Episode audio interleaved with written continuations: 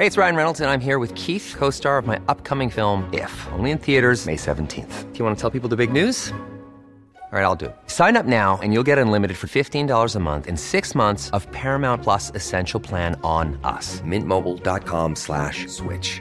Upfront payment of $45 equivalent to $15 per month. Unlimited over 40 gigabytes per month. Face lower speeds. Videos at 480p. Active Mint customers by 531.24 get six months of Paramount Plus Essential Plan. Auto renews after six months. Offer ends May 31st, 2024. Separate Paramount Plus registration required. Terms and conditions apply if rated PG. Se van acercando las vacaciones y si tienes un bebé en casa, seguro que te preocupa cómo organizar sus comidas durante los viajes, los días de playa o las salidas a la montaña. Una opción cómoda y muy socorrida son los potitos de Nutriben, porque saben cuánto te preocupa dar a tu bebé tarritos nutritivos y con todas las garantías. Los potitos se preparan aquí en España con los mejores ingredientes, como frutas, verduras, carnes o pescados, y solo emplean aceite de oliva virgen extra. Esos ingredientes tal cual se trituran, cocinan y se envasan al vacío para su correcta conservación. Y ya sabes que igual de importantes son los ingredientes que lleva un alimento como los que no lleva. Los potitos de Nutriben son tarritos que no contienen sal, azúcares añadidos, almidón, colorantes, conservantes, gluten o aceite de palma. Recuerda que los únicos potitos son de Nutriben.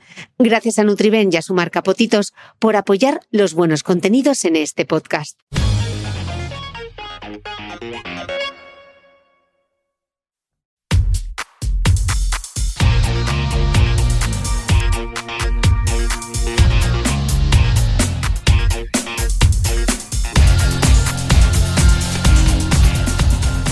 Hola a todos, soy Cristina Mitre. Bienvenidos a mi podcast, un espacio semanal que te da acceso a los mejores expertos de la salud, la nutrición, el ejercicio y el bienestar para aprender a vivir mejor. Suscríbete a mi programa en tu reproductor de podcast habitual o desde mi web cristinamitre.com, donde encontrarás además todas las notas de este episodio.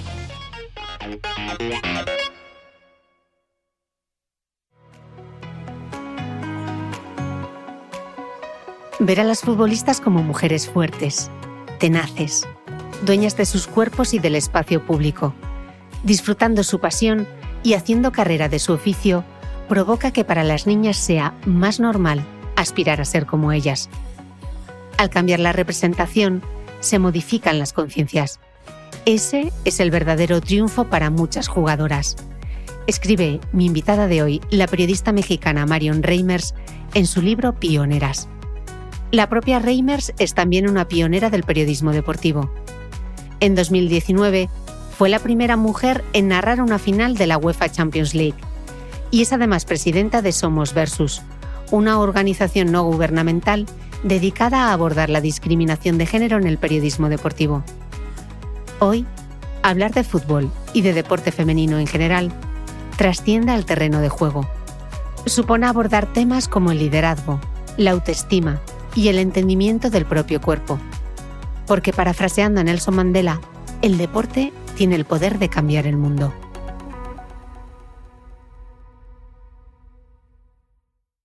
Marion Reimers, bienvenida al podcast. Hombre, gracias por, por, recibirme a este podcast tan hermoso. Un placer. Marion, arrancas tu libro Pioneras con esta frase. El fútbol está presente a cada minuto y en cada rincón de México. Desde hace muchas décadas ha despertado la emoción de cientos de personas, mujeres, hombres, niñas y niños. Y sin embargo, durante años las niñas y mujeres no habían sido consideradas parte importante de este deporte. Eran simples observadoras. Marion, tú quitas México y pones España y también nos sirve. Es correcto, es correcto. Eh, eh, Cristina, en realidad Tú quitas México y pones el mundo y es también exactamente lo mismo. Pero es muy interesante porque si hacemos un revisionismo histórico, las mujeres siempre hemos estado cerca del deporte. Incluso a finales del, siglo XIX, las mujeres atraían eh, una enorme cantidad de gente a los estadios en Inglaterra, ¿no? Para ser un poco más específicas. Eh, y después vino la Primera Guerra Mundial. Las mujeres ocuparon los sitios de los hombres en las fábricas, mientras los hombres se habían ido a la guerra. Heredaron la tradición de jugar fútbol, como lo hacían los trabajadores, los obreros eh, en las fábricas. Y cuando los hombres volvieron, como que dijeron, ¿qué está pasando aquí? Y en 1921 la Federación Inglesa decidió prohibir el fútbol para las mujeres al considerarlo una actividad eh, poco femenina y poco apta. Y de ahí en más, pues hubo casi 70 años de prohibiciones y ahí es en donde fuimos simples espectadoras, ¿no? Y, creo que hacer una reivindicación de nuestra presencia en los espacios históricamente eh, apreciados como parte de la narrativa pública y sobre todo como espacios de poder también, porque el deporte es un espacio de poder, creo que es muy importante, ¿no? No es una novedad tampoco que estemos aquí. Y fíjate que pese al éxito de la reciente Copa Mundial Femenina de la FIFA, los retos siguen estando ahí, ¿no? Tú escribes que ser una futbolista profesional es todavía un privilegio. Marion, ¿es solo una cuestión de sueldo o es mucho más? No, es muchísimo más. Yo creo que podríamos eh, pensar, y no quiero yo ser eh, eh, demasiado abarcativa con esto, porque cada historia tiene su, su contexto y su manera de desarrollarse. Pero si, si hablamos de las mujeres que se dedican al fútbol, yo diría particularmente en México, pero creo que en, España y en otros países puede ser así. Están las mujeres que vienen de contextos desfavorecidos, cuya única salida muchas veces es el deporte, ¿no? Y luego están las mujeres que venimos de contextos privilegiados y que en consecuencia pudiste tener a unos padres que pensaran de otra manera, eh, no estabas en una constante emergencia eh, económica o de tareas de cuidado o de alguna otra naturaleza, eh, acceso a canchas, a posibilidades, a, a los traslados, ¿no? O sea, el simple hecho de poder ir a una cancha de fútbol que quede cerca de tu casa y en la cual se permita que las mujeres jueguen, es también una suerte de privilegio, ¿no? Lo que pasa es que los poderes eh, generalmente quieren que las mujeres, y particularmente lo he visto con las deportistas, em, pues tengamos una malentendida humildad, ¿no? Eh, agradecer las migajas. Y por eso también digo mucho que las mujeres tenemos que dejar de agradecer el mínimo y aspirar al máximo, porque permanentemente está este discurso, ¿no? En otras esferas también, ay, bueno, pero ¿qué quieren? Si ya pueden votar, si ya pueden abrir una cuenta de banco, ¿no? Es como, no, José Miguel, hay muchas otras cosas que todavía no podemos hacer.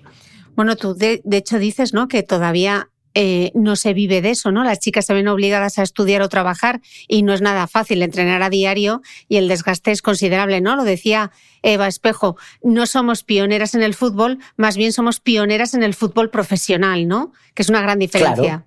Esa es una, una diferencia sustancial Fíjate que el otro día estaba caminando aquí por, por una calle de mi, de mi casa. Em, salimos a pasear al perro y de repente veo en la ventana una estampilla, una pegatina, ¿no? Nosotros le decimos estampa, aquí un sticker. Y decía Forza Ragazze. Y decía debajo México 71. Y mi cerebro automáticamente como que pensó que era un error. Incluso yo, estando muy cercana a estos temas, ¿no? Y dije, claro, es el Mundial de 71 y dice ragazze porque es el plural de, eh, de raga, o sea, de, mujer, ¿no? De ragazza en italiano. Y era una pegatina del Mundial de 71, en donde verdaderamente estuvieron las pioneras, que jugaron aquellas primeras dos Copas del Mundo no oficiales, ¿no? En Italia en 1970 y después en México en 1971. Eh, y hay de repente, si, si sabemos ver, si sabemos abrir los ojos, hay destellos de nuestras pioneras por todos lados. Pero la historia nos ha enseñado que no existen, que nunca estuvieron, que el fútbol es algo nuevo y por eso el hecho de que mujeres como Eva Espejo, que es también alguien que ha marcado la historia del fútbol en nuestro país y una extraordinaria eh, directora técnica y formadora de jóvenes, diga esto, pues creo que es muy importante porque pioneras han habido siempre. El tema es en qué, ¿no? Me lo decía a mí Almudena Grandes, la escritora en un documental, ¿no? Que el problema en España de las mujeres es que los logros no se consolidan. Entonces, generación tras generación tienen la sensación de ser de nuevo pioneras, ¿no? Y ese es, ese es el, el grave problema. Pero fíjate que has mencionado esa Copa del Mundo del 71 y el fútbol en México no se hace profesional la liga hasta 2017. Y ojo que en España no es hasta el año pasado. O sea, liga en España y desde el 89, desde el 88-89 creo, pero no se profesionaliza hasta hace un año. Incluso México nos lleva ventaja. Es, parece de ciencia ficción. Es, es, que es de ciencia ficción. O sea, yo he escuchado declaraciones y, a personas en el poder justo que me dicen cosas, llegaron en su momento a decirme, Marion, es que estas chicas todo quieren hace dos años jugaban en tierra. Y yo decía, qué bueno que todo quieren, señor. O sea, eh, eh, eh, creo que es, es, es, lo que te digo, o sea, esta humildad mal entendida, ¿no? allá ya tienen una liga, ¿qué más van a querer?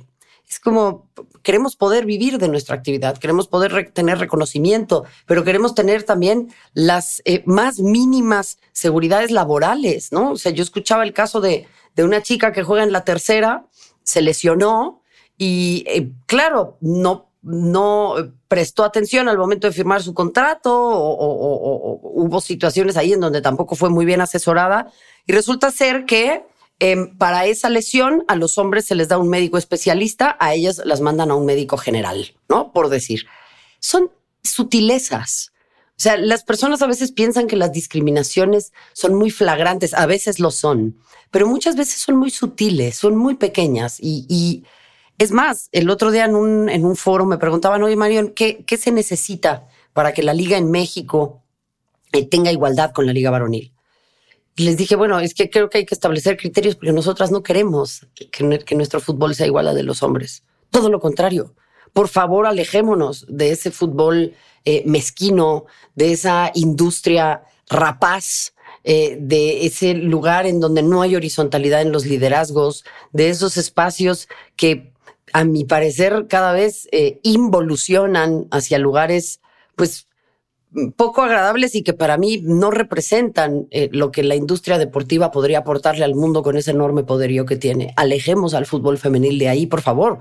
Protejámoslo, no desde una perspectiva paternalista y condescendiente y patriarcal, pero protejámoslo justamente para que conserve esas cuestiones que las mujeres hemos sabido trasladar al deporte, ¿no? La, apertura a la comunidad LGBTIQ, eh, eh, el trato de la maternidad desde otro lugar, el entendimiento de nuestro cuerpo, eh, entender que nuestra sublimación personal a través de la actividad física es en sí mismo un acto de rebeldía. O sea, todas esas cuestiones, yo creo que hay que cuidarlas mucho y justamente no buscar que nuestro deporte sea igual al de los varones. Mm. Tú dices que escribes en Pioneras que si en los medios aparecieran más mujeres pateando un balón, mujeres de todos los orígenes, edades, complexiones y personalidades, ser futbolista profesional en México se convertiría en una posibilidad real para muchas, ¿no? Y ahí la importancia de la representación. Creer que es posible lo vuelve posible, escribes, ¿no? Y, y dices, Marion, que eh, es muy importante porque esto que dices es muy importante porque, atención, te voy a dar un par de datos de España, ¿vale? Eh, pero yo creo que pueden ser trasladables perfectamente a México e incluso a cualquier eh, capital europea.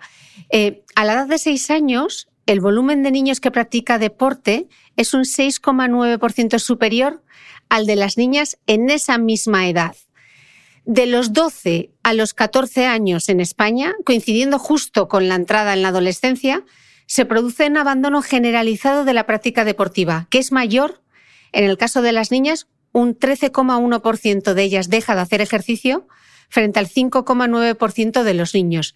Estos datos son de 2018, pero he estado revisando el último estudio de la Fundación Gasol y el tiempo dedicado a la actividad física no solo no aumenta, sino que disminuye y en el caso de las niñas de manera mucho más acusada. Marion, todos estos datos que yo he dado, al final, ¿en qué se trasladan? ¿Qué supone? Uy, qué extraordinaria pregunta, em, porque como muchos aspectos de esta naturaleza en la vida me parece multifactorial. Eh, se traduce en poblaciones preponderantemente femeninas que dejan de desarrollar un montón de capacidades que no únicamente tienen que ver con, lo deportivo. Em, por ejemplo, un estudio reciente que leí hablaba de cómo se consideraban a sí mismas las mujeres y las niñas antes y después de practicar deporte. Muchísimas de ellas terminaron sintiéndose líderes una vez que ya habían incursionado en la práctica deportiva. Es decir, la capacidad de ejercer liderazgos, la capacidad de sentirse plenas con su cuerpo, la autoestima, eh, el estar batallando permanentemente con estos mensajes en torno a la normatividad de nuestros cuerpos, los estándares de belleza, cómo nos tenemos que ver y cómo tenemos que manejarnos y conducirnos. Reitero, la lucha feminista por el aborto en América Latina está directamente atravesada también por la práctica deportiva. El entender a nuestros cuerpos como un mecanismo que no únicamente es para la satisfacción de la mirada masculina o para eh, traer niños al mundo, si es que así se decide, cosa que me parece muy bien, pero no es únicamente para eso. Eh, poblaciones más sanas, mujeres que entienden mucho mejor cómo es que su cuerpo responde ante ciertos estímulos, cuál es el dolor que cura, ¿no? Como cuando, por ejemplo, te dan una fisioterapia y cuál es el dolor que lesiona. Todas esas cosas hablan de habitar un espacio que es nuestro cuerpo, que históricamente para las mujeres ha sido una prisión y eso es una liberación enorme. Y creo que además se traduce en muchas otras cosas. Es decir, el practicar deportes mixtos en la infancia y en la adolescencia, creo que lleva también a que los hombres entiendan a los cuerpos de las mujeres desde otro lugar. Esto tiene una carga simbólica también, ¿no? Y bueno, ni qué decir de los horizontes profesionales que abre. Ser entrenadoras, futbolistas, fisioterapeutas, psicólogas deportivas, em, inversionistas, periodistas deportivas ¿Por qué hay tan pocas periodistas deportivas? Porque es un medio muy complejo, es un medio muy machista, es un medio lleno de abuso, pero es un medio también en el que las mujeres no tienen marcos de referencia y no han tenido marcos de referencia porque hay muy pocas mujeres que se interesan por el deporte y que en consecuencia quieran ser periodistas deportivas. O sea, hay toda una concatenación de cosas respecto a estos datos que tú mencionas que tienen efectos importantes en tantísimas esferas, en donde además vamos, o sea, hay una parte muy importante de mujeres que sí se interesan por el deporte, pero que a la vez, al momento de entrar como aficionadas, lo cual también tiene una relevancia económica, si lo queremos ver desde el punto de vista eh, mercantilista, ¿no? Em, pasa lo mismo que con el rock, ¿no? O sea, tú llegas y dices, ay, oye, me gusta mucho esta canción de Metallica. Dime quién produjo su disco en el 92 y por qué no. Es como, ¿por qué tengo que pasar un examen? No podemos disfrutar las cosas y es como estas constantes membresías que los hombres extienden como para decir, ah, esta es una buena aficionada al fútbol, ¿no? La gente se cansa de eso. Lo que queremos hacer es disfrutar y al final el deporte también es un entretenimiento. Dejemos que la gente la pase bien. Marion, una vez eh, a mí me dijeron que para que una mujer corra, solo necesita de la voluntad de correr y la realidad es muchísimo más compleja, ¿no? Tú dices que no es que las mujeres seamos menos competitivas, sino que históricamente las mujeres han sido sistemáticamente excluidas de las estructuras y espacios de la práctica y el consumo del deporte. Tú que estás tan metida, ponme ejemplos. Em, ok. Arrancamos con uno eh, relativamente eh, reciente justo concatenando con lo que mencionas de correr. Eh, hasta 1969, Catherine Switzer, hay una imagen muy famosa en, internet de un señor que la está como queriendo empujar de la pista y otro que la está protegiendo. Catherine Switzer se convirtió en la primera mujer en correr oficialmente un maratón, lo hizo en Boston en 1969. El año previo a que ella lo hiciera estaba Roberta Gibb, pero lo que hizo Roberta Gibb fue que se escondió en los arbustos, entró a correr, finalizó, pero no lo hizo de manera oficial porque no se había inscrito. Hasta ese entonces el argumento era que a las mujeres se nos iba a caer el útero por correr 42 kilómetros eh, con unos cuantos metros más. Yo digo, no soy especialista en anatomía, pero me imagino que los órganos reproductivos que están afuera colgando a la intemperie, pues están un poquito más expuestos que los que están contenidos con tejido, músculo y piel. Pero eso es solo mi opinión. ¿eh?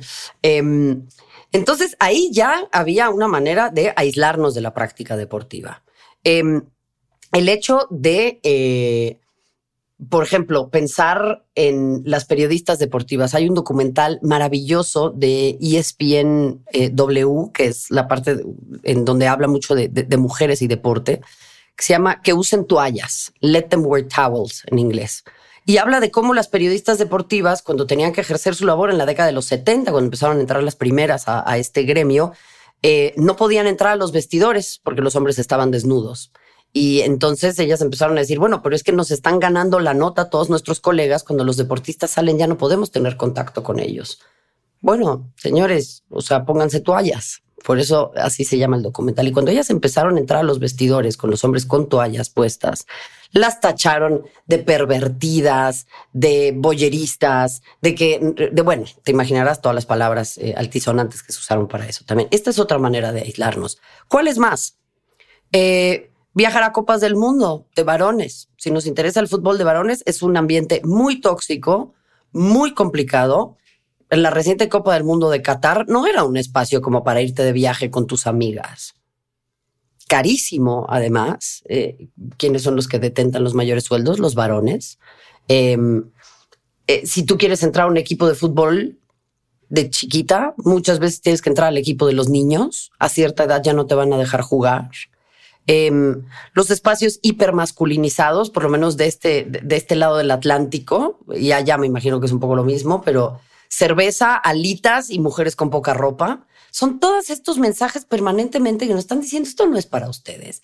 Y es lógico que las mujeres digan, qué horror, ¿para qué me voy a meter ahí? Y el deporte es mucho más que eso. Nos están robando.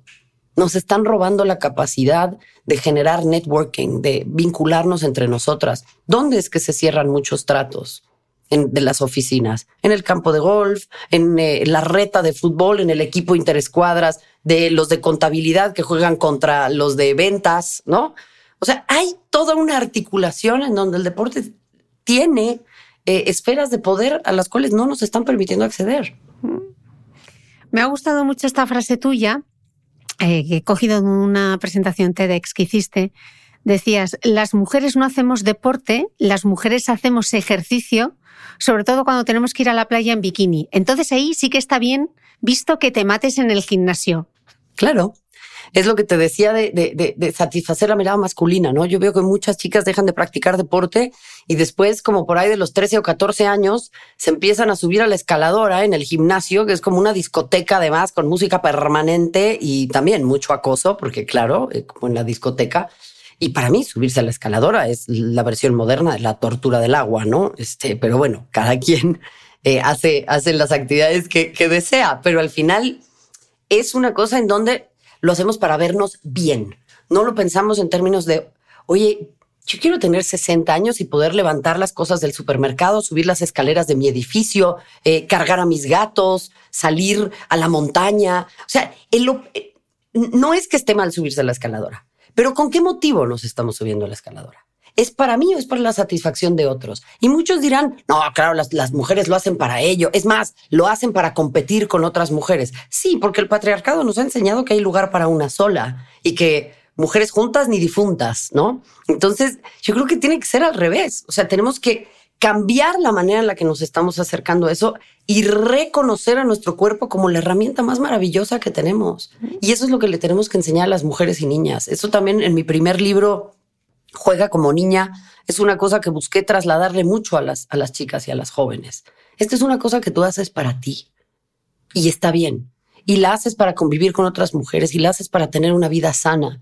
Hay cuatro mil millones distintos de modelos de mujeres porque somos como cuatro mil millones de mujeres en el mundo. También hay cuatro mil millones de modelos de cuerpos diferentes. Por eso a mí me gusta siempre hablar de mujeres en plural. A mí los varones se me ¿qué opinas del rol de la mujer? ¿De qué mujer? Porque somos muchísimas. No puedo hablar de una sola mujer. Eso es lo que nos enseñó el catolicismo, ¿no? Hay una sola virgen y todos tenemos que ser como ella, ¿no? Imposible. Marion, desde el punto de vista personal y profesional, ¿qué te ha dado a ti el deporte? A mí el deporte me ha dado todo.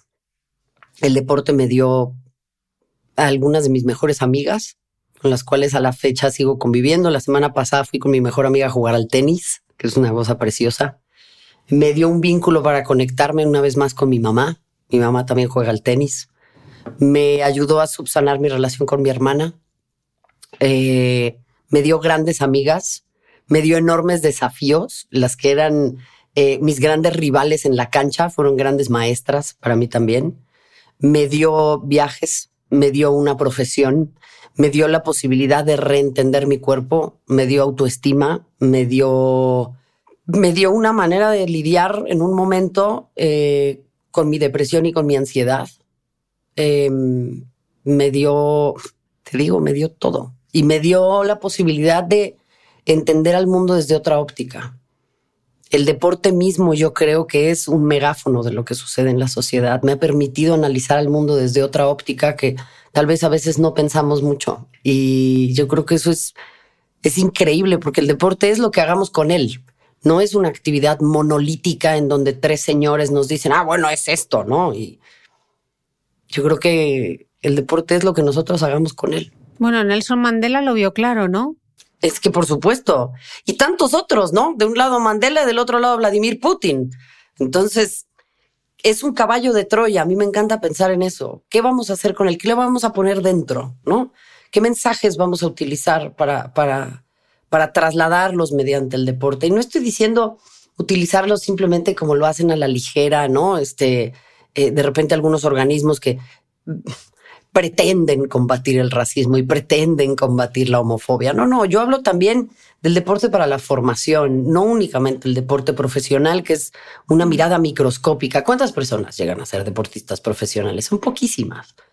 Hablemos de la integración de las personas trans en el deporte, porque es un demográfico que tiene una altísima tasa de suicidio. Yo creo que si en el patio del colegio y en otros espacios pudieran practicar deporte en conjunto, los cisgénero aprenderíamos muchísimo y nos vendría muy bien, ¿no? Eh, las mujeres han posicionado el, el, tema LGBTIQ otras identidades en el deporte, cómo, cómo tratar con una pareja que forma parte del mismo equipo. ¿Qué se hace en eso? ¿No? Con estos eh, eh, mecanismos tan masculinos y tan verticales y, y, tan eh, casi militares, ¿no? O sea, yo creo que tenemos que cambiarle eso. El deporte puede ser una doctrina o un mecanismo de liberación. Mm.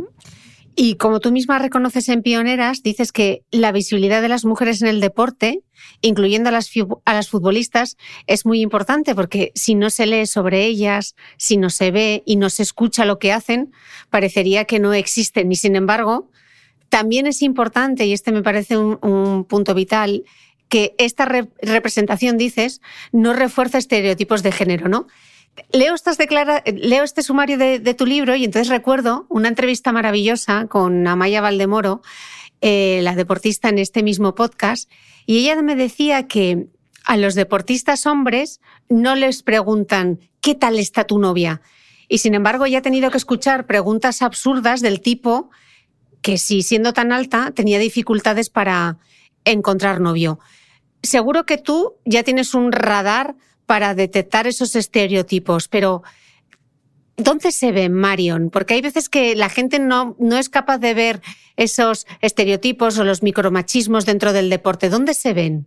Uh, qué extraordinaria pregunta. Y, mira que eh, es, es fascinante porque una va desarrollando también este refinamiento de la antena, pues a través del trabajo en conjunto, ¿no? De las múltiples miradas. Nosotras eh, hicimos un trabajo al interior de, la organización que presido, que se llama Somos Versus, un observatorio de medios para tener base eh, con, estos datos, ¿no? Pasar del territorio de las intuiciones al territorio de las certezas. Y también mucho del equipo que trabajó en este libro, pues empezamos a a desarrollar esa mirada en donde precisamente, por ejemplo, eh, ¿dónde se ve? Hablemos de la maternidad. Eh, hubo una campaña aquí en México de una marca eh, que, que, vende em, eh, bebidas hidratantes deportivas. Y entonces tenían como protagonista a una de las clavadistas más importantes en la historia del país, una de las grandes deportistas de México. Y entonces, cuando dio a luz, sacaron un desplegado que decía, felicidades por tu medalla más importante. Y sí, sí, sí, yo puse la misma cara. Y la gente no entendía porque eso no estaba bien, ¿no? Es como, nadie está atacando a la maternidad, pero dejemos de romantizar a la maternidad como el objetivo máximo de una mujer en su vida. Son dos apartados distintos y es una medalla importantísima, pero no es una competencia, es una cosa distinta a esto. Eh, ella misma en su momento había mencionado que no le ofendió. Entonces eso también es el argumento para decir, ah, bueno, sí, lo que a una persona no le ofende no es eh, algo que habla por la mayoría, ni que representa la lucha de las mujeres en el mundo. Pero, por ejemplo, cuando Serena Williams casi fallece en el parto porque tenía un problema con coágulos, no, volvió para eh, competir en Roland Garros con este traje adaptado que después eh, eh, prohibieron las autoridades francesas se habló de la maternidad de Serena muy poco. Se habló de que si estaba rompiendo las normas, todo esto atravesado por el racismo que Serena ha tenido que combatir toda la vida, ¿no? ¿Por qué no hablamos de, de lo que significa para el cuerpo de una persona volver a competir de esa manera. Hacerlo así. Por eso la gente me dice, es que Novak Djokovic es mejor que Serena. No, por supuesto que no. Porque Serena tuvo que superar muchos otros obstáculos. Y claro, ella decidió ser madre, pero es una cosa que directamente va en eh, contraflujo a su carrera deportiva. Y aún así, durante mucho tiempo tuvo más títulos que él. Claro que Serena es mejor deportista, porque su cuerpo pudo superar un montón de cuestiones más. Pero bueno, no pongamos a competir a varones y a mujeres porque esto no termina más. Eh, ¿Qué sucede con la selección de Estados Unidos, por ejemplo? Bueno, démosle una cobertura en donde hablemos de que Jill Ellis fue una de las primeras entrenadoras que peleó con la federación para que las atletas pudieran viajar con sus hijos e hijas a una Copa del Mundo y que la federación se encargara de darles espacios para que las infancias estuvieran eh, cuidadas y ellas pudieran dedicarse a entrenar. Porque antes las propias atletas te tenían que pagar los boletos para sus familias. Nadie se pregunta dónde deja a sus hijos Cristiano Ronaldo. ¿O por qué no hablamos de los vientres de alquiler que contrató Cristiano Ronaldo para tener una familia tan extensa como la que tiene? No estoy diciendo que esté bien o mal, pero creo que es un tema que tenemos que poner sobre la mesa, ¿no? ¿Qué significan los cuerpos de las mujeres para Cristiano Ronaldo? Un hombre que, pues, ha sido símbolo del culto al cuerpo en nuestros tiempos. Yo creo que esas son coberturas que pues nos hablan mucho más de otras cuestiones que no son estereotípicas eh, contra las mujeres, ¿no? O bueno, la esposa de, la hija de, eh, las bellezas, o sea, hay un diario de circulación nacional en México, es un diario muy famoso que es el diario Reforma y tiene un suplemento de deportes que se llama Cancha. Eh, es muy interesante porque cuando sucedió lo de Jenny Hermoso eh, y Luis Rubiales, hay una una imagen en la portada, ¿no? Entonces, eh, escándalo mundial y nos citan a mí a otra periodista diciendo que tiene que existir una justicia restaurativa y demás. Y la contraportada del diario son imágenes sacadas de Instagram de atletas que corresponden a estándares de belleza tradicionales. Entonces, pues quien no pueda ver esa contradicción, me parece que no está queriendo ver. Life is full of what ifs. Some awesome, like what if AI could fold your laundry? And some, well, less awesome, like what if you have unexpected medical costs? United Healthcare can help get you covered with Health Protector Guard fixed indemnity insurance plans they supplement your primary plan to help you manage out of pocket costs. No deductibles, no enrollment periods, and especially no more what ifs. Visit uh1.com to find the Health Protector Guard plan for you. When you're ready to pop the question, the last thing you want to do is second guess the ring. At Bluenile.com, you can design a one of a kind ring with the ease and convenience of shopping online. Choose your diamond and setting. When you find the one, you'll get it delivered right to your door. Go to Bluenile.com and use promo code LISTEN to get $50 off your purchase of $500 or more. That's code LISTEN at Bluenile.com for $50 off your purchase. Bluenile.com code LISTEN. ¿Sabías que los bebés son capaces de autorregularse y comer lo que necesitan? Hasta el primer año, la leche ha de ser su alimento principal, bien sea lactancia materna o artificial, y poco a poco podrán ir probando diferentes texturas y alimentos. Ahora, con buena temperatura, a todos nos gusta salir más de casa, y en verano pasamos mucho tiempo fuera, en la playa, la montaña o recorriendo el mundo. Si tienes un bebé que ya ha empezado con la alimentación complementaria, para esos momentos puedes contar con los diferentes tarritos que ofrece Potitos. Hay recetas para bebés desde 4 y 6 meses y solo llevan ingredientes como frutas, verduras, carnes o pescados que se trituran y se envasan tal cual. Los potitos de Nutriben son tarritos seguros, fáciles de conservar y transportar, ya que no necesitan refrigeración, tan solo mantenerse en un lugar fresco. Se calientan en microondas o al baño María, sin conservantes ni azúcares añadidos. Gracias a Nutriben y a su marca Potitos por ser nuestro mecenas del mes.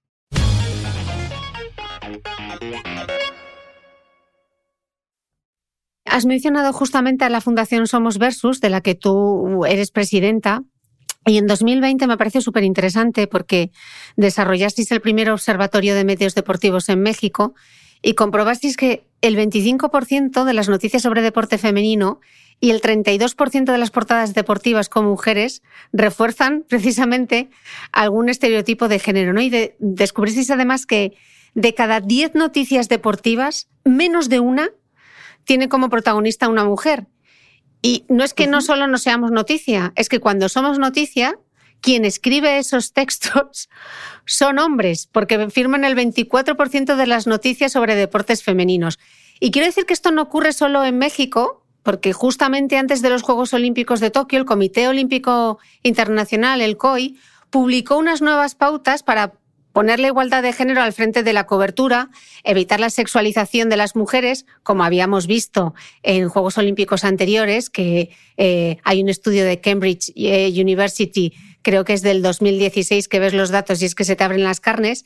Y sin embargo, pese a esas indicaciones del COI, se siguieron usando términos como niñas, esposas o madres para referirse a las atletas. Es que no avanzamos, Marion.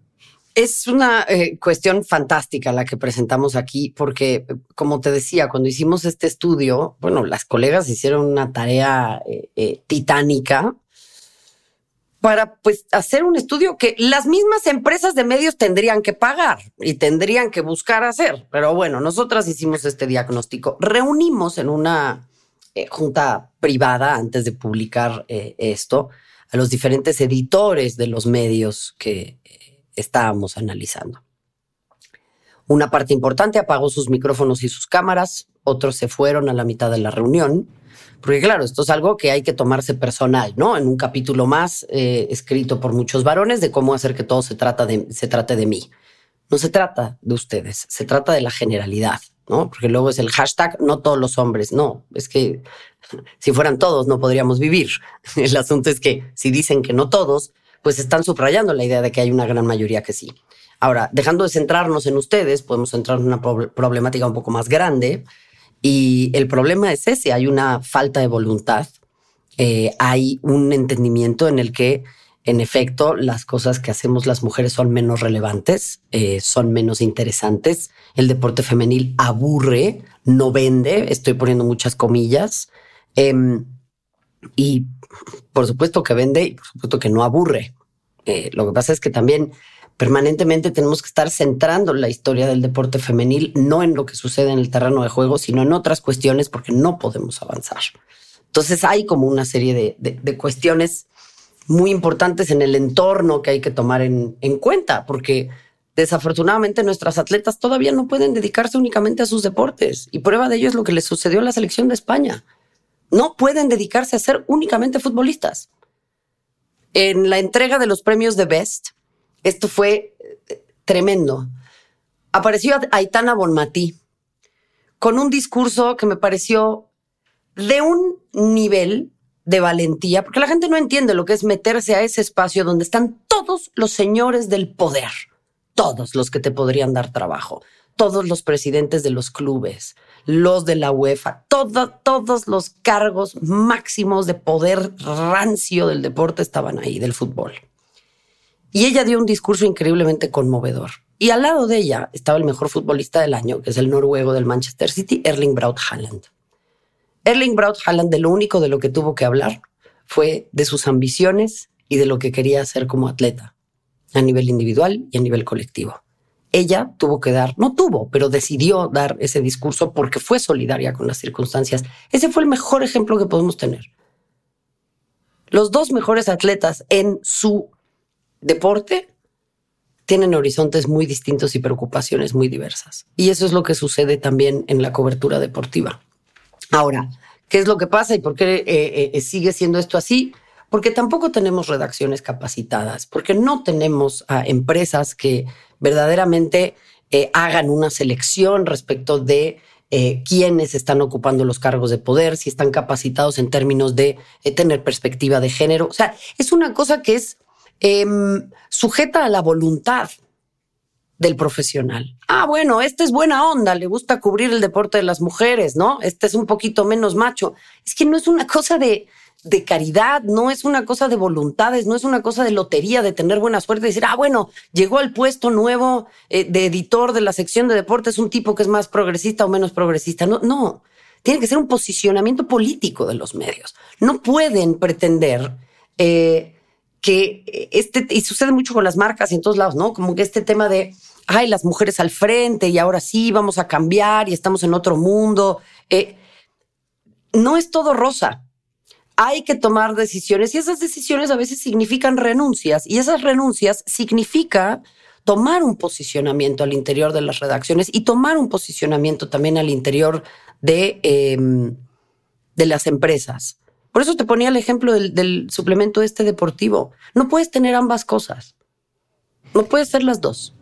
Claro, pero la, la conclusión habitual suele decir es que el deporte femenino realmente no vende. ¿Cuántas veces lo has escuchado? Pero por supuesto. Claro, lo que pasa es que si yo un producto lo pongo en la parte de hasta, de hasta atrás del anaquel, lleno de polvo, no sé cuál es el precio, eh, tengo que ir a preguntarle al, dependiente de la tienda, oiga, ¿tiene usted este producto? El tipo no sabe ni que existe. No lo vas a poder comprar mientras el otro está a la entrada del supermercado, luminoso, puesto con descuentos, eh, lo has visto en todos los comerciales. Es lo mismo con esto. Si tú pones un partido de fútbol femenil en viernes a las 2 de la tarde, la gente no sabe ni dónde comprar las entradas para ir al estadio, es imposible llegar, nadie lo va a querer comprar. Entonces, todos estos genios del marketing deportivo que pretenden que ellos han formado esta industria que existe desde hace más de 100 años, cuando en realidad lo que hacen es subirse a una rueda y a un engranaje que ya está aceitado y repetir fórmulas, pues claro, es fácil vender el deporte de los hombres. Lo difícil es vender este producto en donde no hay voluntades, no hay circunstancias, no hay posibilidades. O sea, era la Copa del Mundo ahora de Australia y Nueva Zelanda y un mes antes no se habían puesto de acuerdo en torno a los derechos de transmisión televisivos. Entonces, no me hablen de que el fútbol femenil no vende, porque encima parece que las atletas tienen que hacer la tarea de venta de todos estos gurús del marketing deportivo que se paran el cuello y que son incapaces de mover un producto que todo el mundo quiere ver y el mundial se los mostró. Entonces, en serio lo digo, o sea, ustedes no construyeron el fútbol de los hombres. El fútbol de los hombres lleva 100 años construyéndose. Si son tan gurús y son tan buenos, a mí me gustaría verlos, pues, hacer esto, traer nuevas ideas, impulsar su creatividad, pero pues me parece que ahí están los verdaderos desafíos y ahí también se muestran las limitaciones. Eh, Marion, en esa misma charla TEDx que mencionaba antes, eh, te escuché decir que el deporte tiene una narrativa muy poderosa que no estamos entendiendo y además es un vehículo de independencia económica para muchas mujeres. Y este punto me parece vital y yo estoy pensando, por ejemplo, en las corredoras keniatas, ¿no? El importante que es para esas corredoras salir de su país y lo que supone para sus familias y para sus comunidades, ¿no? Em, ¿Qué otros ejemplos se te ocurren? Es, fantástico esto que planteas porque, bueno, el, patriarcado y el capitalismo son primos hermanos, ¿no? O sea, van, van de la mano eh, en términos de ser sistemas de opresión. Y cuando pensamos en la interseccionalidad que esto puede llegar a significar para muchas mujeres, ¿no? Es decir, ser mujer, eh, venir de un contexto desfavorecido y encima, eh, no lo sé, tener una discapacidad, ser una mujer racializada, o sea, todo esto puede significar mayores desafíos. Por ejemplo, yo te hablaba de que a finales del eh, siglo XIX, inicios del siglo XX, las mujeres empezaron a ocupar espacios en las fábricas y a jugar fútbol. Em, estas mujeres llegaron a atraer a 53 mil personas a estadios de Londres y otras 14 mil que se quedaron afuera. Todo el dinero que se recaudaba de esos partidos era a beneficio de eh, veteranos de guerra, hospitales, etcétera. Pero llegó un momento en el que las mujeres dijeron, oigan, pues nosotras también queremos ganar dinero con esto, ¿no? También queremos que, creemos que nos merecemos algo. Y ahí fue curiosamente donde empezaron a respingar y la FI dijo, vamos a cancelar esto. Las mujeres no pueden practicar más fútbol y después se unió la FIFA. Eh, Sucedió hablando con nuestras pioneras, las eh, futbolistas mexicanas de el 70 y el 71, la Pele Vargas, la Peque Rubio, Marta Coronado, todas estas grandes mujeres. Ellas nos dijeron que justo también empezaron a tener problemas cuando exigieron una remuneración económica por lo que ellas veían que estaban generando. Entonces, eh, ¿qué sucede con esto? Que es siempre esta noción de que cuando las mujeres queremos acumular capital y riqueza, cuando nosotras queremos independizarnos económicamente, empiezan los problemas. Si es para la beneficencia, si es para una buena causa, pero si es para nosotras buscar una independencia, entonces eres una ambiciosa, lo único que te importa es el dinero, ¿no? Sucede también en otras esferas cuando pedimos un aumento. A mí en algún momento me dijeron, pero tú para qué quieres trabajar si eres una niña de casa? Bueno, ¿no? Entonces, em, creo que es importante que entendamos que, otra vez, el hecho de ganarnos la vida con nuestro cuerpo, no en la manera en la que tradicionalmente nos enseñaron que las mujeres pueden ganarse la vida con su cuerpo, es decir, siendo eh, objetos de consumo sexual para los varones. Y no con ello quiero sonar abolicionista ni meterme en otros temas que tienen que ver con eh, la regulación de la prostitución como actividad eh, para ganar dinero, pero sí creo que hay en la noción social general esta idea de que no podemos ganarnos la vida con nuestro cuerpo, no podemos tener acceso a la economía, no podemos tener acceso al poderío. Por eso también son los propios futbolistas varones los que eh, estadísticamente están más reacios a que las mujeres ganen lo mismo. Porque además sienten que les van a robar algo. No hemos entendido que los derechos son lluvia, no es pastel. No te estamos robando. El sol puede salir para todos. Y sucede, como dices, con estas atletas keniatas, con las mujeres que encuentran otro horizonte profesional. Y existe esta noción de que venimos a meternos en la fila, de que estamos robándole algo a alguien. Esto no sucede cuando los varones ven que otros varones entran en sus áreas. Al contrario, los cobijan, les enseñan, generan grupo, se acompañan. O sea, es una cosa que perciben permanentemente con nosotras. Y yo creo que ahí hay un problema muy fuerte. Hablemos también de mm, el acoso y la violencia digital, Marion, porque esto da para siete podcasts que sufren eh, las deportistas, las futbolistas en concreto. ¿Es diferente del acoso que pueden sufrir ellos o de la violencia digital que puede sufrir un futbolista? Sí, te lo digo yo porque yo lo vivo de primera mano. Luego te iba a preguntar por ti. Em, sí, es distinto Em, por muchos motivos. El primero es que la violencia, aquí en México utilizan mucho el término hate, ¿no? Es odio. A mí me parece que trivializa. Es un abuso. Es como estar desnuda en una plaza con todas las personas que conoces y a las que no conoces, y la gente gritándote cosas, lacerándote, violentándote, y cuando las personas se cansan de ver eso, ¿no? quienes son cercanos a ti, por ejemplo, dan la media vuelta porque ya no lo pueden ver. Pero tú sigues ahí. Y en algún momento los que abusan y los que te violentan se cansan y van y buscan a alguien más. Y tú te quedas desnuda, parada ahí con tus heridas, que nadie las puede ver porque son invisibles. Y es una cosa muy brutal porque va muchas veces con base en el género. Eh, digo, palabras de toda índole, eh, a mí me han llegado imágenes de mujeres descuartizadas. Eh, o sea, cosas que se te quedan a ti, porque además, pues no hay nada más íntimo que nuestro celular, ¿no? Nuestro móvil. O sea, para la gran mayoría de las personas se despiertan, es lo primero que ven, se van a dormir, es lo último que ven. Es una cosa en donde estamos como en un espacio en donde estamos conectados con todo el mundo, es muy público, pero a la vez es muy privado. Porque la única que lee esas cosas eres tú. Entonces, para las futbolistas, pues claro, tiene una incidencia brutal en, en su desarrollo deportivo, en su capacidad de, de, de hacerle frente a estas cosas. Y claro, uno dice, no, bueno, qué fuerte es mentalmente, ¿no? A mí también me dicen, oye, pues, ¿cómo haces para que no te afecte? ¿Quién dice que no me afecta?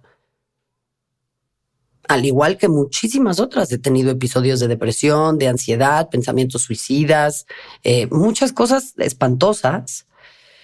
Y sí creo que hay, hay o sea, no, lo creo, nada más lo vivo, hay una dimensión de género muy fuerte, a los hombres también se les abusa, pero desde otro lugar. Y no con ello quiero decir que sea eh, eh, menos doloroso, pero sí es otra dimensión completamente. Y También hay una cuestión que, eh, por ejemplo, ONU Mujeres ha documentado de muy buena forma y es la brecha digital para las mujeres. O sea, un enorme porcentaje de mujeres han hablado, el 75% aproximadamente, mujeres y niñas, que cuando entran a la esfera digital son víctimas de acoso y de abuso. Eh, imágenes no solicitadas, pornografía, eh, eh, transgresión a su privacidad, hackeo, acoso, lo que tú digas y mandes. Pero además es, por ejemplo, en América Latina, y me imagino que en España será muy similar, es mucho más factible que si en una familia hay una sola tableta, una sola computadora, un solo acceso a Internet, sea destinado a las varones. Entonces, eso genera también una brecha que es similar a eh, si en los 90 no hubiéramos sabido leer. Hay muchísimas mujeres que no saben usar Internet y que cuando entran son violentadas también. Entonces, solo cierro con una última cosa y eso es una cosa que me sucede a mí y que me imagino es muy similar para las deportistas y para muchas otras.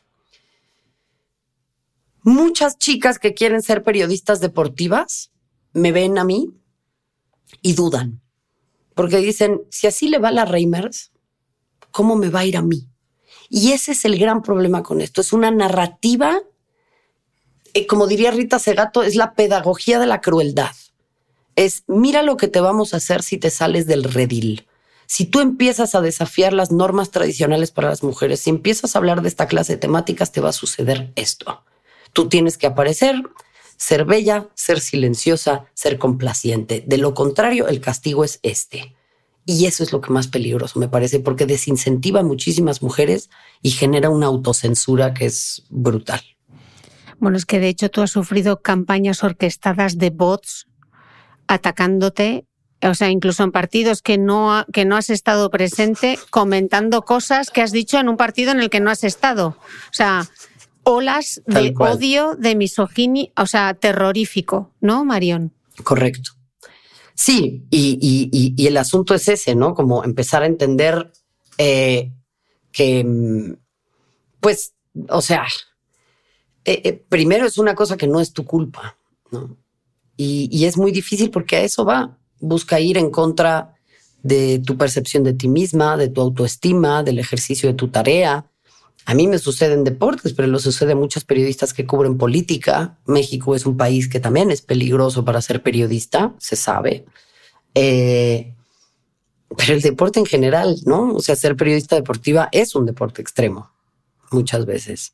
Eh, sobre todo cuando desafiamos las normativas tradicionales. Y, en mi caso sí, son campañas orquestadas, son campañas que hemos podido comprobar que son eh, eh, articuladas con toda claridad.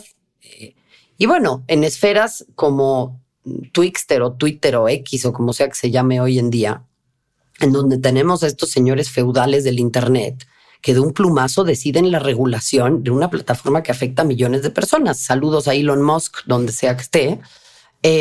pero que además las empresas mismas no trabajan en la seguridad de sus empleadas y sus empleados. Y lo veo con las futbolistas, por ejemplo. Estamos muy atrás en esas temáticas. Cuando tú llegas a un edificio, eh, ¿no? Eh, y, dices, bueno, voy a visitar a la licenciada tal en el piso 15. Bueno, me entrega por favor su identificación, se registra, hay un memo, o sea, hay un protocolo de seguridad para que tú puedas ingresar a esa empresa. De seguridad física. ¿Por qué no hay un protocolo de seguridad digital para las empleadas y los empleados. Yo creo que tenemos que empezar a trabajar en esa clase de cosas y más para quienes están en la esfera pública. Tú en tu libro Pioneras te pregunta, te haces esta pregunta, dices, ¿cambiar el panorama depende de la afición? Y contestas, sí, pero también de las instituciones. Y pones como ejemplo, que me ha parecido muy interesante, a las jugadoras mexicanas que tuvieron la oportunidad de practicar en Estados Unidos y que notan una grandísima diferencia. Tú explicas que no es que en otras latitudes no haya sexismo claro, que claro que existe y de hecho es un problema vigente, ¿no? Sin embargo, el nivel de estas agresiones en México es tan alto que está institucionalizado, normalizado e introyectado en cada molécula de nuestra mexicanidad. Explícame esto. Pues tenemos mil maneras de frasearlo, ¿no? Pero en definitiva es eh, esta noción de revictimizar, que existe en todos lados, pero en, nuestra molécula en particular es como decir, em, pues sí, ¿para qué te lo estás buscando? Deja de patear el avispero, ¿no? Este, así, bajita la cabeza, gachita, ¿no? Ve viendo para dónde. Yo creo que no. Yo creo que tenemos que desafiar a la normalización de esta clase de cosas. Y en efecto, Estados Unidos tiene otras aproximaciones, también tiene muchísimo sexismo, pero no, no están permanentemente las futbolistas y las mujeres agradeciendo el mínimo, están aspirando al máximo, están siempre buscando mejorar sus propias condiciones. Y acá nos ha costado tanto llegar hasta donde llegamos, que entiendo que muchas mujeres no desafíen esas normas, porque dicen, yo aquí ya me voy a quedar calladita, me veo más bonita. Y esa es una de esas frases, ¿no? O sea, sí creo que está muy metido en la manera en la que eh, somos culturalmente, porque en México hemos aprendido a siempre decir que sí. No sabemos decir que no, ¿no? Tú diles que sí, pero no les digas cuándo, como dice la canción. Y es un poco eso, o sea, no hemos aprendido a, a, a darle valía al disenso, al debate, pero al disenso real, ¿no? O sea, no, no al decir, bueno, tú eres un idiota porque no piensas como yo, sino a empezar a debatir desde otro lugar. Y yo creo que ese es un mecanismo que las mujeres tampoco hemos aprendido porque se sabe, en círculos sociales, en reuniones, en el espacio público, hablamos por lo menos un 30% menos que los varones. Entonces tampoco estamos educadas a hablar, a, poner nuestro punto de vista sobre la mesa. Y cuando lo hacemos, muchas veces o se nos interrumpe o se apropian de nuestras ideas o no aparece otro hombre en la habitación que diga, oigan, qué buena la idea de Marion, qué buena la idea de Cristina. Oye, ¿por qué la interrumpes? A ver, por favor, termina tu idea. O sea, hay toda una cultura en donde permanentemente nos silenciamos nosotras y nos silencian los demás. Entonces, claro que eso está metido en la molécula de quienes somos. Es parte de nuestra identidad, no desafiar y no hablar las cosas de frente. Y creo que esa es una parte primordial también de por qué esta clase de situaciones se mantienen así. Y no únicamente hablo del sexismo, hablo también del racismo, hablo del capacitismo. Bueno, México tiene un problema de racismo gravísimo del cual nadie, absolutamente nadie, habla. Entonces, vamos, o sea, creo que hay, hay muchas tareas pendientes y todas esas nos atraviesan a las mujeres. Te voy a leer una cosa, Marion. Sí. No fuimos campeonas para alzar un trofeo, que se quedara en las vitrinas, recibir un bono de compensación o salir en portadas. Fuimos campeonas del mundo porque esa era la única manera que nos quedaba para ser escuchadas, valoradas y respetadas. Mi selección nacional cambió la forma de ver el fútbol femenino de muchas personas. Estoy segura de que millones de niñas han sentido identificadas y protegidas por este grupo de jugadoras valientes, comprometidas y honradas que en cada paso que han dado han pensado en el futuro de ellas. Han pasado muchas cosas desde entonces. Quizás sacrificamos alegrías o celebración. Sin merecerlo, sufrimos más de la cuenta en un momento histórico para nosotras. Pero tengo claro que tenemos una responsabilidad grande con las nuevas generaciones y a todas esas personas que no tienen altavoz para hacerse escuchar, quiero decirles que esta lucha es de todos. Ganamos dentro y fuera del campo para asegurarnos un deporte y una sociedad inclusiva que nos proteja a todos. Y quiero decirle a todos que se acabó. Estas palabras las pronunció Jenny Hermoso hace unos días en el Salón de la Fama del Fútbol de México. Seguro que lo escuchaste y, y me gustaría saber qué pensaste, Marion. Te voy a decir lo que sentí primero. Me recorrió un escalofrío todo el cuerpo. Y a la fecha, cuando lo, cuando lo pienso, te juro que se me vienen las lágrimas a los ojos, porque yo creo que subestimamos muchísimo lo que estas mujeres y en particular Jenny han atravesado. Y no con ello la quiero revictimizar, ni quiero quitarle su poder, ni hacerla ver como la pobrecita. Ella tiene extraordinarios recursos para defenderse y es una mujer eh, eh, eh, de una entereza que a mí me, me, sigue fascinando. Pero lo que está atravesando y lo que ha tenido que vivir, de verdad que no se lo deseo a nadie. Lo que sí creo que es increíble es ver una vez más cómo las mujeres pretendemos dejar las áreas en las que nos encontramos mejor de lo que lo encontramos. O las áreas en donde nos desempeñamos, perdón, mejor de las que lo vivimos o lo encontramos. Y eso lo hemos visto transversalmente en el deporte siempre los varones siguen teniendo las mismas broncas de siempre, ¿no? O sea, racismo, discriminación, homofobia, abuso sexual infantil, yo no los veo juntándose para hablar de ninguna de estas cosas. Porque claro que hay un riesgo, hay un riesgo muy fuerte y estas mujeres lo han asumido. Y lo que dice Jenny es, es maravilloso porque es cierto.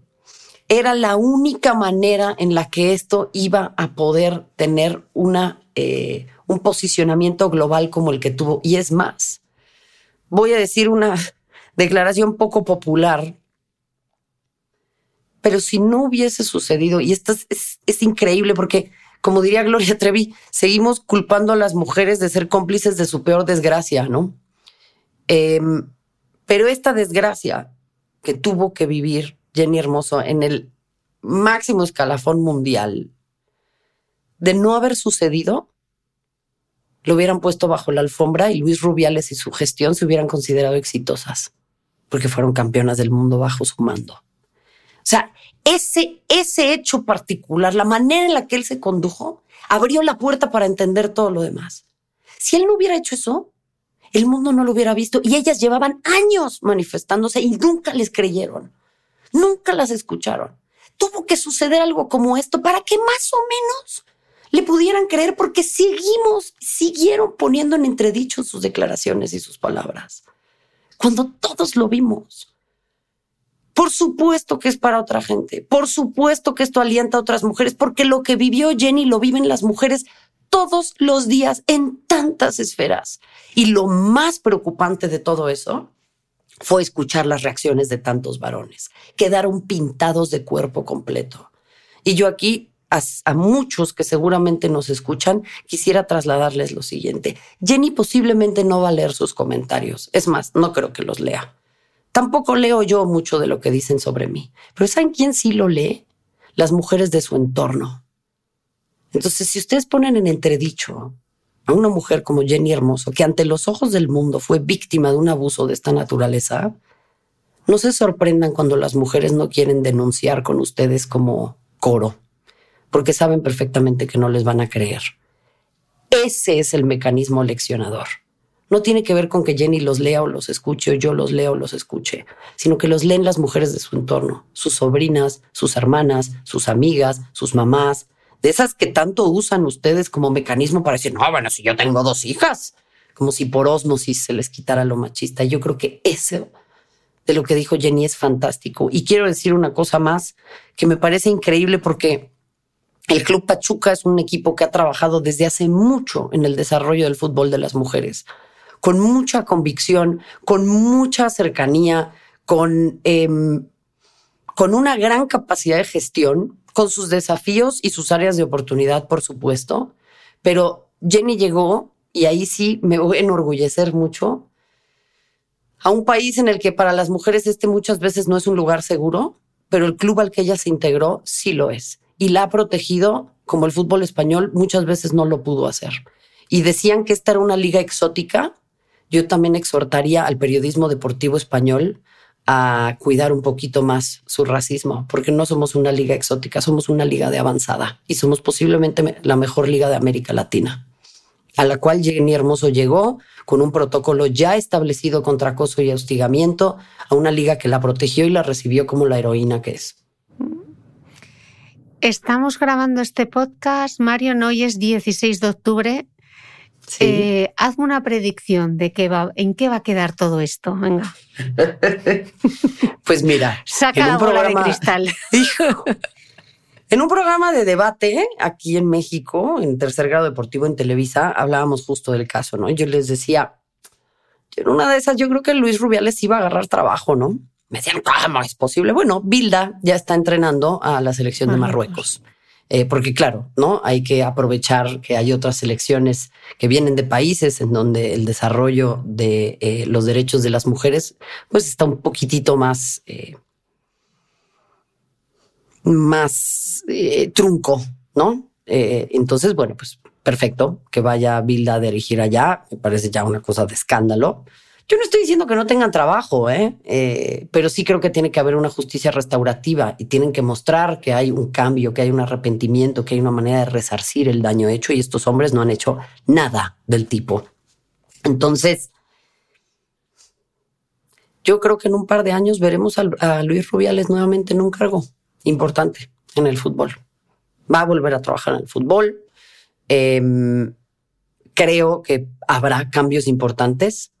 Creo que el fútbol femenil es el presente y el futuro de esta industria. Creo que seguirá siendo un agente de cambio muy importante. Pero sí creo que el crecimiento y el desarrollo eh, hacia una mirada más progresista no es lineal, es tridimensional. Y muchas veces cuando de un lado avanza algo, del otro hay muchas resistencias. Y no pretendo yo meterme en la política de otro país, pero lo uso como ejemplo. Las palabras de Rubiales, cuando decía no voy a dimitir y hablaba del falso feminismo y todas estas cosas, hicieron eco en una parte de la sociedad española que está empezando a tener también mucha resonancia política. En otros lugares también la ultraderecha está llegando con mucha fuerza y el deporte siempre será un mecanismo para hacerse escuchar mediante esta clase de cosas. Entonces, eh, creo que tenemos que estar muy vigilantes y ser muy cuidadosas de no dar por sentados los avances. Mm. Hubo mucho crecimiento en la Copa del Mundo Femenil, pero ahora viene Arabia Saudita con billetazos a comprar a las grandes deportistas para querer que se vayan para allá y utilizarlas como bandera de la progresitud. Seamos cuidadosas. Creo que va a haber un avance, pero también, si me permites jugar como me pedías a predecir el futuro, habrá muchas resistencias también. No pensemos que esto es una, una manera que en el gráfico avanza lineal. Tiene picos y tenemos que cuidar que siempre vaya en ascendente. Pues si te parece, te invito en un futuro, espero que próximo, a ver si esta radiografía que has hecho, esta predicción, se cumple o no se cumple. Iremos viendo. Muchas gracias. esperemos, esperemos que parte de lo que yo pienso eh, esté en el error, me equivoque y que todo sea maravilloso y podamos vivir todos en la isla de los cocos, pero tengo mis dudas. Nos va a llevar, nos va a llevar un poco de tiempo, me temo, Marión, pero hablaremos de ello. Muchísimas gracias, Marion, por dedicarme un ratito. Ha sido un placer eh, charlar contigo y espero de verdad coincidir pronto. Al contrario, te agradezco muchísimo mi admiración, mi cariño para ti y sobre todo el eh, reconocimiento por abrir esta clase de espacios, no únicamente para que yo pueda venir aquí a, decir mis locuras, sino para que también muchas otras personas se puedan expresar. Eh, eres un referente y te agradezco mucho el espacio. Un abrazo muy fuerte, Marion. Muchas gracias. Y a vosotros nos escuchamos de nuevo el próximo domingo.